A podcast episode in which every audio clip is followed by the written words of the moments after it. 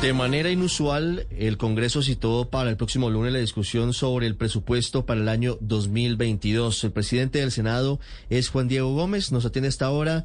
Senador Gómez, bienvenido. Buenos días. Ricardo, buenos días. Un saludo cordial para usted, para todos los oyentes y para el equipo de trabajo. ¿Por qué les dio el afán de citar para el lunes festivo 18 de octubre? Entiendo la premura del tiempo, pero ¿por qué no discutieron eso esta semana? Ricardo, es que eh, no se puede discutir en la plenaria del Senado si no existe la ponencia radicada y publicada a tiempo. Entiendo que en este momento hay reunión de ponentes donde están ajustando los últimos detalles de las cifras, los conceptos y los elementos que trae el nuevo presupuesto general de la Nación y como precisamente el plazo es hasta el 20 del mes de octubre para estar aprobado, pues se cita para el próximo lunes 18 para ser anunciado el proyecto y poder iniciar su discusión en la mañana del 19 y durante todo el día del 20 si fuera necesario. Sí. ¿Sabe usted por qué se demoraron tanto los ponentes en tener listo el documento para radicarlo?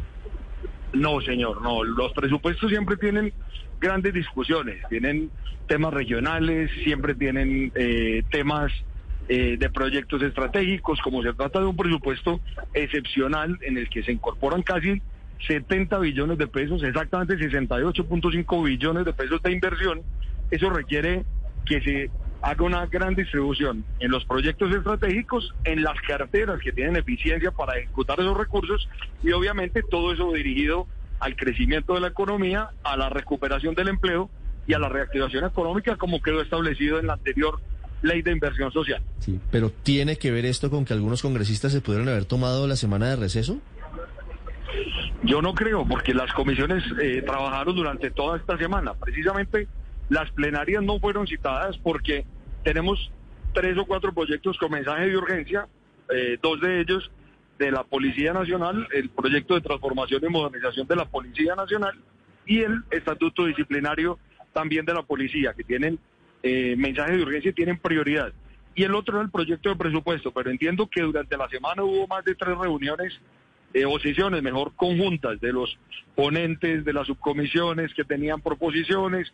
Es un trabajo bastante dispendioso. Una ley de presupuesto generalmente llega a la plenaria con 200 o 300 proposiciones y eso implica que haya comisiones, que haya subcomisiones y que se definan esas proposiciones cuáles no cambian eh, el sentido del, presupuesto y la iniciativa que tiene el gobierno nacional para poder revisar que sí enriquezcan realmente el proyecto y poderlo tramitar como corresponde.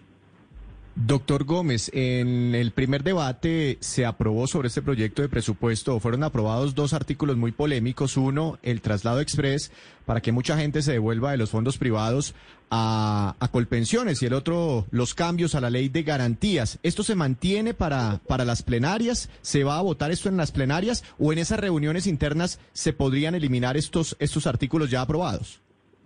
En esas reuniones internas se pueden cambiar los artículos para llegar a las plenarias. Entiendo que el artículo de los traslados de fondos de pensiones a la Colpensiones se han hecho unas eh, modelaciones.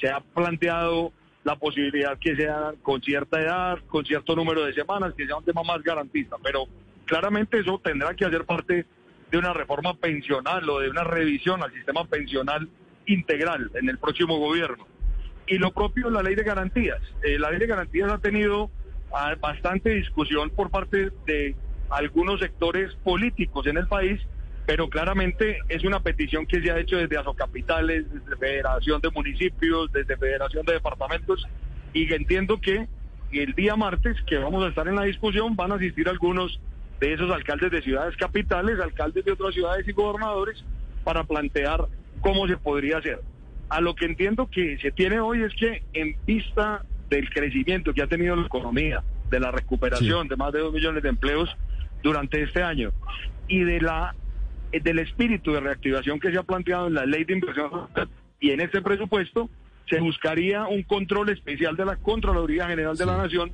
a este tipo de convenios para poder tramitarlo de manera abierta y tranquila, pero para que pueda ser una realidad, que la reactivación y la recuperación de empleos sea una realidad sin tener que caer en prácticas corruptas ni en prácticas tramposas. Sí, vicepresidente del Senado Juan Diego Gómez hablando de la discusión del presupuesto que tendrá momento definitivo la próxima semana.